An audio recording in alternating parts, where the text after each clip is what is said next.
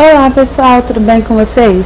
Meu nome é Vilesa Assunção, eu sou estudante do curso de Direito na Universidade Veiga de Almeida e atualmente eu curso disciplinas de tópicos especiais em Direito Digital.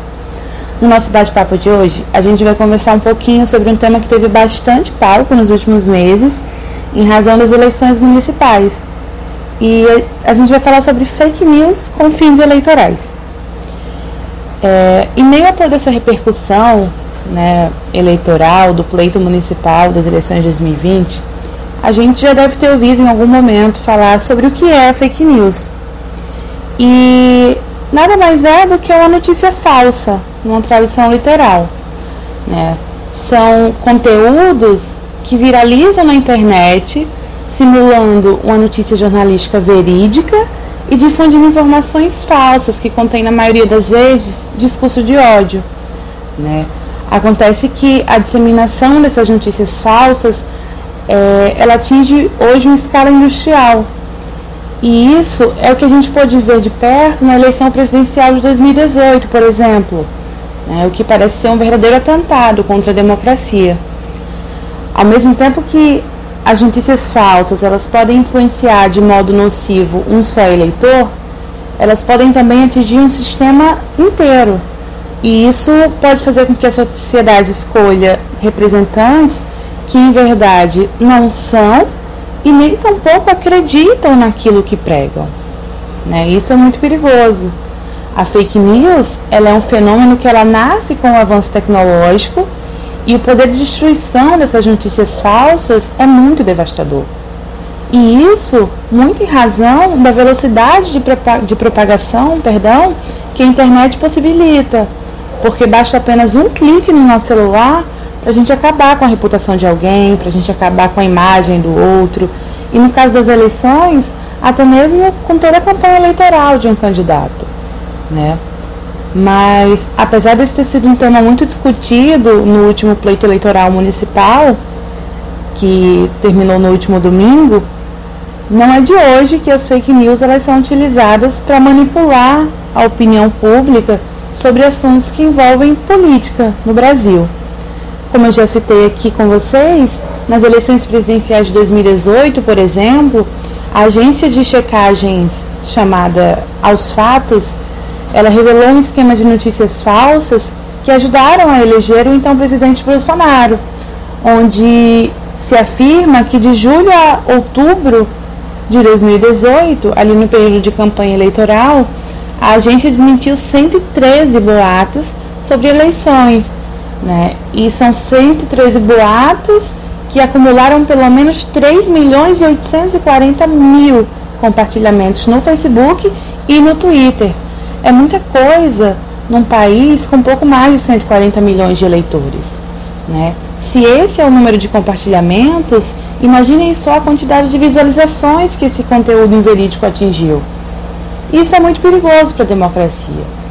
É, para a gente ter ideia, para a gente ter uma ideia, somente no último fim de semana do segundo turno da última eleição presidencial, a mesma agência desmentiu 19 peças de desinformação que ao todo foram compartilhadas mais de 290 mil vezes só no Facebook.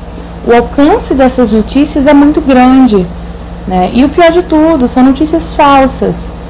É, mas, a bem da verdade, a escala que esse problema atingiu não se limita ao Brasil. Né? No ano de 2016, por exemplo, nas eleições norte-americanas, o presidente Donald Trump também utilizou desse artifício para se eleger, né? E inclusive é por isso que as grandes redes sociais, como o WhatsApp, o Facebook, o Twitter, começaram a criar ferramentas para contribuir com a verificação e com o não compartilhamento de fake news. Né? No Brasil, o Poder Legislativo ele vem buscando, desde as eleições de 2018, uma solução para as fake news, mas só em junho desse ano o Congresso Nacional decretou, e o presidente Bolsonaro sancionou, é, a Lei 13.834 de junho de 2019, que vem para alterar o Código Eleitoral a fim de tipificar o crime de denunciação caluniosa com finalidade eleitoral. Um fato curioso para a gente pensar é que em novembro de 2019, quando o projeto aguardava a sanção do presidente Jair Bolsonaro, ele, o presidente surpreendeu a todo mundo, né, vetando o dispositivo que tipificava as fake news no âmbito eleitoral como uma denunciação caluniosa. E o presidente fez isso sob o argumento de que a lei estaria atingindo a liberdade de expressão dos cidadãos. E é nesse momento que eu vou chamar vocês é, para refletirem, né?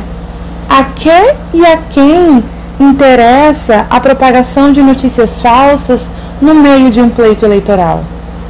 Me parece que isso beneficia aqueles que têm muito a esconder, uma vez que eles vão poder criar ou evidenciar bastante defeito nos adversários sob a certeza da impunidade. É, felizmente, o Congresso Nacional ele derrubou o veto presidencial e o Brasil acabou de ver acontecer o primeiro pleito ocorrido sob a vigência da Lei 3.834, é, que prevê a pena de reclusão de 2 a 8 anos e multa para aquele que atribuir a alguém uma prática criminosa ou mesmo um ato infracional. É, então é isso, galera. Esse foi o nosso podcast de hoje. É breve é para despertar a curiosidade, é para despertar o interesse no tema. É, a aplicação da lei ainda é muito recente e vamos acompanhando, né? Esse foi o nosso podcast sobre o desafio das fake news no pleito eleitoral. Muito obrigada por escutarem até aqui. E busquem, se informem, é bom demais aprender. Até a próxima!